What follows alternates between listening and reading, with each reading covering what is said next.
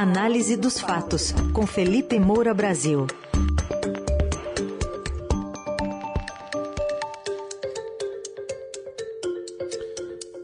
Tema de hoje a convenção do PL, diferente daquela de quatro anos atrás, em que Jair Bolsonaro foi lançado candidato à presidência. Dessa vez não teve a música Se Gritar, Pega Centrão. Oi, Felipe, bom dia. Salve, salve, Ryzen, Carol, seja bem-vinda de volta. Equipe da Eldorado FM, melhores ouvintes, sempre um prazer falar com vocês. Vamos com tudo para mais uma semana. Obrigada, Felipe, bem-vindo também. Boa semana para você.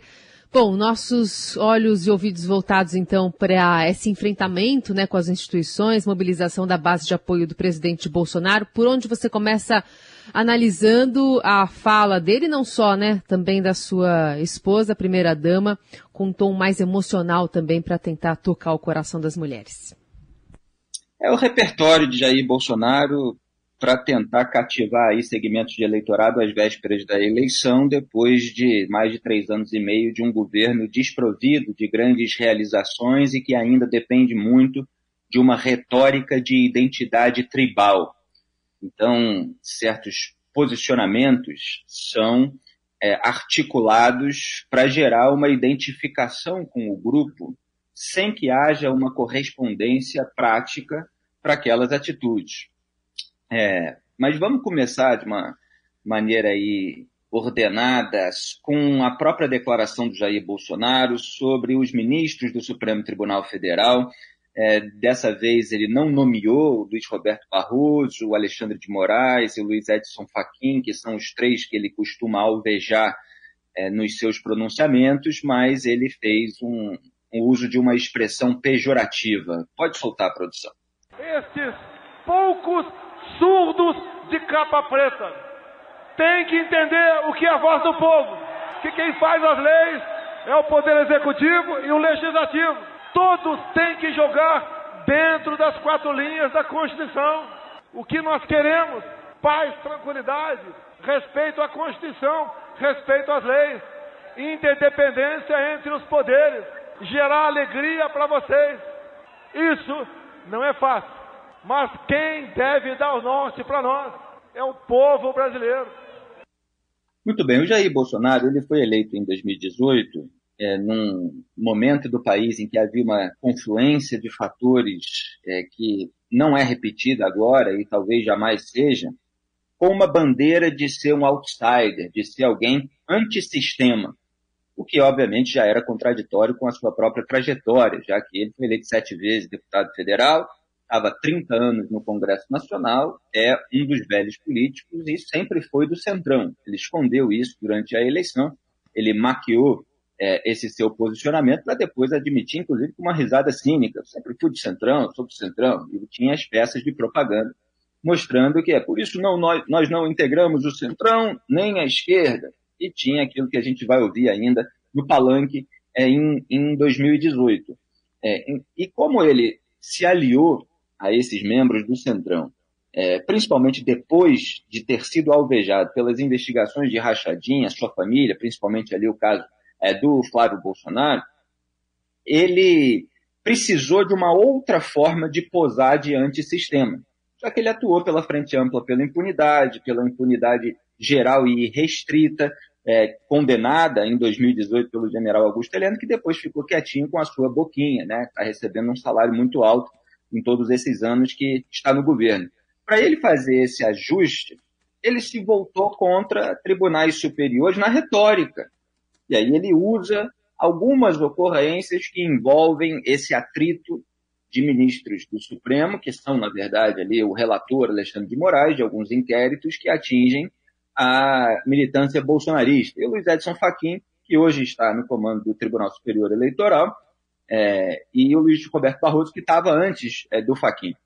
É, então, ele usa isso contra todo o STF para posar de alguém que combate o sistema, quando na verdade está tomando cafezinho com Gilmar Mendes, está abraçando Dias Toffoli no sábado à noite, porque são aqueles que ajudam a família Bolsonaro a ficar impune. O Gilmar Mendes, é, junto com o Ricardo Lewandowski e o Cássio Nunes Marques, que foi indicado pelo próprio Bolsonaro, que reforçou a ala da impunidade no STF, garantiram o foro privilegiado retroativo do Flávio Bolsonaro. Na semana passada mesmo, o Gilmar Mendes, assim, excepcionalmente, uma coisa até curiosa, falou, uma, falou algo engraçado. Ele falou assim, cara, outro dia eu brinquei com o presidente, quer dizer, mostrando a intimidade que ele tem com o Bolsonaro, os cafezinhos que eles tomam, enquanto o pessoal fica aí achando que o Bolsonaro é contra o Supremo Tribunal Federal. Eu brinquei com o presidente, que eu até gostaria de acreditar aí nessas alegações de fraude. Ele é um ministro que, em vez de reagir institucionalmente, ele está fazendo piada. Porque, é, e aí ele falou, é, porque aí teria uma explicação para a eleição de Hélio Negão, Bia Kicis e tal, deu uma zombada nesses deputados federais capachos do Jair Bolsonaro, que vivem na aba dele, que não tem é, nenhum cacife é, é, político sem estar dentro desse grupo político de uma maneira completamente subserviente a, ao líder, mesmo que ele é, contradiga em atos todas as suas promessas. É, o Dias Toffoli foi aquele que segurou a investigação do Flávio Bolsonaro durante meses no Supremo Tribunal Federal. Então, com essa ala, que foi reforçada com as indicações do Cássio Nunes Marques e do André Mendonça, Jair Bolsonaro não tem problema nenhum. Ele simplesmente usa é, é, esse momento ruidoso de adaptação do arcabouço legal às novas ferramentas de tecnologia, é, e isso se soma ao reacionarismo aloprado da sua militância, então gera choques ali. É, é, é uma prisão, é, é, uma suspensão de conta, etc. Ele diz que estão tirando da nossa liberdade e tal, e que eu sou o defensor da liberdade, quando na verdade você tem militantes bolsonaristas ameaçando de morte ministros do Supremo, e acabou de ser preso um, por ordem do Alexandre de Moraes, corretamente. É um sujeito que estava ameaçando é, fazer terrorismo doméstico. A gente precisa, às vezes, usar a expressão que realmente qualifica aquilo que o sujeito está é, é, é, falando. Não pode fazer isso. Você tem crimes previstos em lei, tanto de ameaça, de incitação à violência, é, quanto crimes contra a honra, injúria, calúnia, difamação. Então, o Jair Bolsonaro, ele usa essa retórica aí, chama de surdos de capa preta, para posar ainda diante do sistema. Mas é uma coisa construída, quer dizer, uma estratégia discursiva construída para fazer com que a, a, aqueles seguidores que precisam odiar alguém mirem em algum inimigo comum e achem que Jair Bolsonaro é aquele que está do lado certo contra o lado errado. Tudo isso, repito, é muito fora da realidade prática. É muita construção retórica. Agora, é, Jair Bolsonaro estava no palanque, como o Heisen falou, com um discurso muito diferente daquele de 2018, apesar desses ajustes, de uma tentativa de você requentar de outra maneira. E estava lá junto com Valdemar da Costa Neto, que é o dono do partido dele, que foi um mensaleiro, ficou 11 meses na cadeia, porque estava, enfim, é, levando vantagem indevida junto com os petistas no mensalão. Estava lá com o Collor, que foi alvo é, de impeachment, quando foi presidente da República, que foi alvo da Lava Jato, que tinha aqueles carrões na garagem, né, depois é, do escândalo de, de 92 com Fiat Elba, né? Ele evoluiu ali é, nesse, é, nesse aspecto. É, e com Arthur Lira, que é o presidente da Câmara eleito por apoio da, da base bolsonarista e do próprio presidente, e que o mantém de fato no cargo, como ele falou no discurso de aí Bolsonaro, graças ao Arthur Lira. Então, estava lá o Arthur Lira com a camisa do Bolsonaro. Quer dizer, as pessoas estão aí cobrando uma reação ao discurso do Bolsonaro para os embaixadores naquela reunião é uma reação institucional. O Arthur Lira, o máximo que fez foi vazar a aliados. A notícia não é nem um pronunciamento. A gente já acha é, é, muito fraco, muito brando, uma notinha de repúdio. É, o Lira não, a notícia é Lira diz para aliados que Bolsonaro assim, poderia ter sido mais brando e tal, né? Que nem essas notícias que saem hoje, assim. Não, o Centrão acho que o Bolsonaro não deveria, não deveria falar sobre urnas, sobre essas coisas, porque isso afasta outra parte do eleitorado e tal, mas publicamente consente com tudo isso. E consente é, por um elemento que é, considero bastante significativo e descrevi no passado ainda, em agosto é, de 2021, que Jair Bolsonaro é a cortina de fumaça do sistema. Com esse discurso beligerante, ele acaba pautando o debate público e faz com que haja um acobertamento de tudo que aquilo aquilo que efetivamente está acontecendo na prática, como o próprio uso do orçamento secreto, com o qual ele comprou apoio dessa cúpula do Congresso e compra apoio para si também é, dos próprios parlamentares, beneficiando com liberação de verba aqueles que se aliam a, aos presidentes das casas legislativas, Arthur Lira e Rodrigo Pacheco, e ao próprio é, pre presidente da República. Vamos é, enxergar como era diferente em 2018 o palanque bolsonarista, começando pela musiquinha cantada pelo general Augusto Heleno. A musiquinha para começar e terminar a inserção televisiva do Centrão é: Se gritar, pega Centrão. Não fica um, meu irmão. Se gritar, pega Centrão. Não fica um, meu irmão. Tá aí, é, citação da música Reunião de Bacanas, que foi sucesso é, pelos originais do samba, o grupo do Mussum, que era dos Trapalhões, né? É, e também na voz de Bezerra da Silva. E, e, ele substituiu a palavra ladrão por centrão, mostrando a associação que ele fazia desse grupo com o qual depois o presidente se aliou. E não foi só isso que ele falou, ele falou também é, qual seria a primeira medida de um presidente eleito com carimbo do centrão, que é o caso do Jair Bolsonaro hoje. Vamos ouvir. O primeiro ato do presidente que for eleito, carimbado de centrão, vai ser uma anistia ampla, geral e restrita Pois é, uma anistia ampla, geral e restrita. A coisa ficou um pouco anacrônica, porque o Jair Bolsonaro agora está carimbado com o Centrão, é, só que ele já pro, protagonizou é, essa frente ampla pela impunidade, quer dizer, a anistia geral e restrita. Inclusive, é, junto com Arthur Lira, eles aprovaram, com os votos da base do governo, orientado para que se votasse assim, o afrouxamento da lei de improbidade administrativa, por exemplo, que aí impõe uma necessidade de comprovação de dolo, quer dizer, você não basta você mostrar que o sujeito desviou verba, que o sujeito cometeu ali um ato de, de, de improbidade, você precisa mostrar que ele teve a intenção de cometer o crime. É só para dificultar o enquadramento para que se saia impune. E aí, isso foi aprovado com o patrocínio, vamos dizer assim, de Jair Bolsonaro e Arthur Lira, e eles agora utilizam nas defesas deles próprios. Quer dizer, Arthur Lira tinha duas condenações por improbidade e o Jair Bolsonaro tem um inquérito sobre a Val do Açaí, funcionária fantasma, que ele manteve durante 15 anos, quer dizer, botando na conta do povo brasileiro a caseira da casa dele de veraneio aqui em Vila Histórica de Manducaba, na região de Angra dos Reis. Aí vai lá e usa os trechos é, que foram as alterações na lei é, que eles votaram juntos. Então, Jair Bolsonaro ele já participou. Esse é só um exemplo de vários, porque eu escrevi um monte de artigos a respeito disso. Teve jabutis no pacote anticrime, por exemplo, é, e várias outras iniciativas. Fora a instrumentalização da Polícia Federal, o escanteamento do COAF, enfim. É, então, isso já aconteceu. Só que, obviamente, vai continuar acontecendo toda essa blindagem política. E Eduardo Bolsonaro, naquele mesmo evento do PSL, que na época era o Partido da Família, falou o seguinte: solta a produção. Eu queria tirar foto, já encaminhando para o final, do rosto de cada um dos senhores aqui, para saber se em 2019, quando o couro comer para valer, se vocês vão se deixar seduzir por discurso do Centrão ou se vão se manter firme e forte Bolsonaro. Brasil acima de tudo, Deus acima de tudo. Pois é, posavam de valentões. Quem vai, dedo em quem vai se deixar seduzir por discurso do Centrão é papai papai que vai se deixar seduzir, que se deixou seduzir. Aí Eduardo Bolsonaro e General Augusto Heleno não foram no lançamento da campanha no Maracanãzinho. Por quê? Porque tem um jogo duplo da família.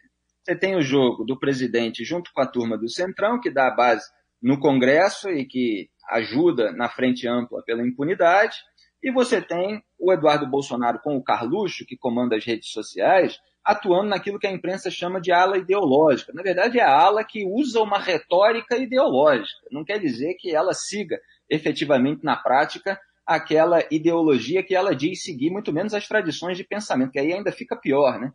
E a direita ainda tem alguma interseção, mas com liberalismo, com conservadorismo, é um contraste absoluto.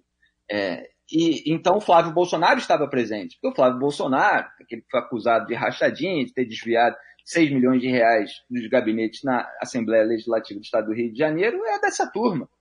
É, então, você tem ali um discurso para um lado do eleitorado e você tem ali uma atitude é, de manter uma base mais reacionária que perdeu espaço e boquinhas para a turma do Centrão e que não gosta muito. Existe alguma tensão, mas eles conseguem administrar. Agora, só para concluir, Houve uma notícia nesse fim de semana de que o PL, o partido Bolsonaro, gastou 778 mil reais com anúncios do Bolsonaro no YouTube. É, e o Ciro Gomes comentou esse conjunto da obra. É, falou assim no Twitter: difícil saber o que é mais vergonhoso e mais perigoso. a repetição de ataques raivosos às instituições ou a ação silenciosa de gastar perto de um milhão de reais em um dia em comerciais para a convenção do, do PL. Um é abuso retórico conhecido, outro é abuso econômico capaz de trazer desequilíbrio à disputa eleitoral. Prestem atenção agora. A tática de Bolsonaro é a mesma, distrair a opinião pública com factóides raivosos enquanto aprofunda o verdadeiro caos em silêncio. Essa frase do Ciro Gomes, ela está aí ilustrando devidamente, com atraso, aquilo que eu escrevi lá em agosto é, de 2021, que o Jair Bolsonaro é a cortina de fumaça do sistema. Agora, o Felipe, é, é, em alguns momentos, então, como a gente ouviu aí nesse material que a gente reproduziu, o presidente se desviou daquele script, né, que a coordenação de campanha do PL queria. É, exatamente. Ele, ele é, tem uma coordenação que fica toda hora vazando para a imprensa, é, que quer que ele reduza o desgaste no Nordeste, que quer que ele reduza o desgaste com as mulheres. O momento mais emocional é a intervenção da Michelle, e aí se fala né, em nome de Deus e para as mulheres, que é essa tentativa bolsonarista de você mostrar, olha, quem está do lado da religião aqui somos nós. Agora, isso se faz pela retórica, não pela prática, porque não tem é, correspondência na tradição cristã, na doutrina, nos mandamentos, é, rachadinha, negacionismo durante pandemia, sabotagem é, de vacinação, é, afrouxamento da legislação penal, instrumentalização de corporações e órgãos de fiscalização e controle, orçamento secreto, compra de apoio parlamentar, compra de voto, compra de apoio midiático, nada disso tem a ver com cristianismo, com liberalismo, com é, conservadorismo.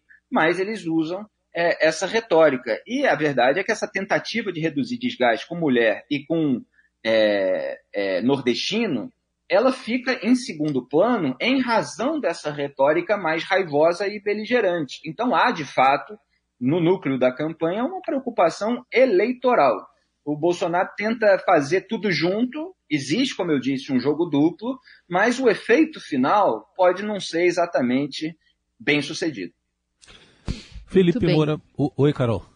Não, eu ia só perguntar pro Felipe, eu fiquei com uma dúvida quando estava assistindo uns trechos da transmissão, porque apareceu lá o Daniel Silveira, né? Foi eh, aplaudido e tal, tem todo esse contexto aí do STF. Ele vai poder, no final das contas, se candidatar por conta daquela questão da ficha limpa, da condenação do Supremo ou não, hein? É, boa pergunta, Carol. Eu eu até escrevi, comentei sobre isso tempos atrás, não sei agora como é que está a situação do Daniel Silveira, mas acredito, é, na ocasião eu estava falando que a, a inelegibilidade seria o preço a pagar para a impunidade dele. Então é como se tivesse havido um acordão. O STF o condenou, a passar é, cerca de nove anos na prisão. O Bolsonaro foi lá e concedeu a graça, que é o indulto individual. Em relação mas, à pena, né?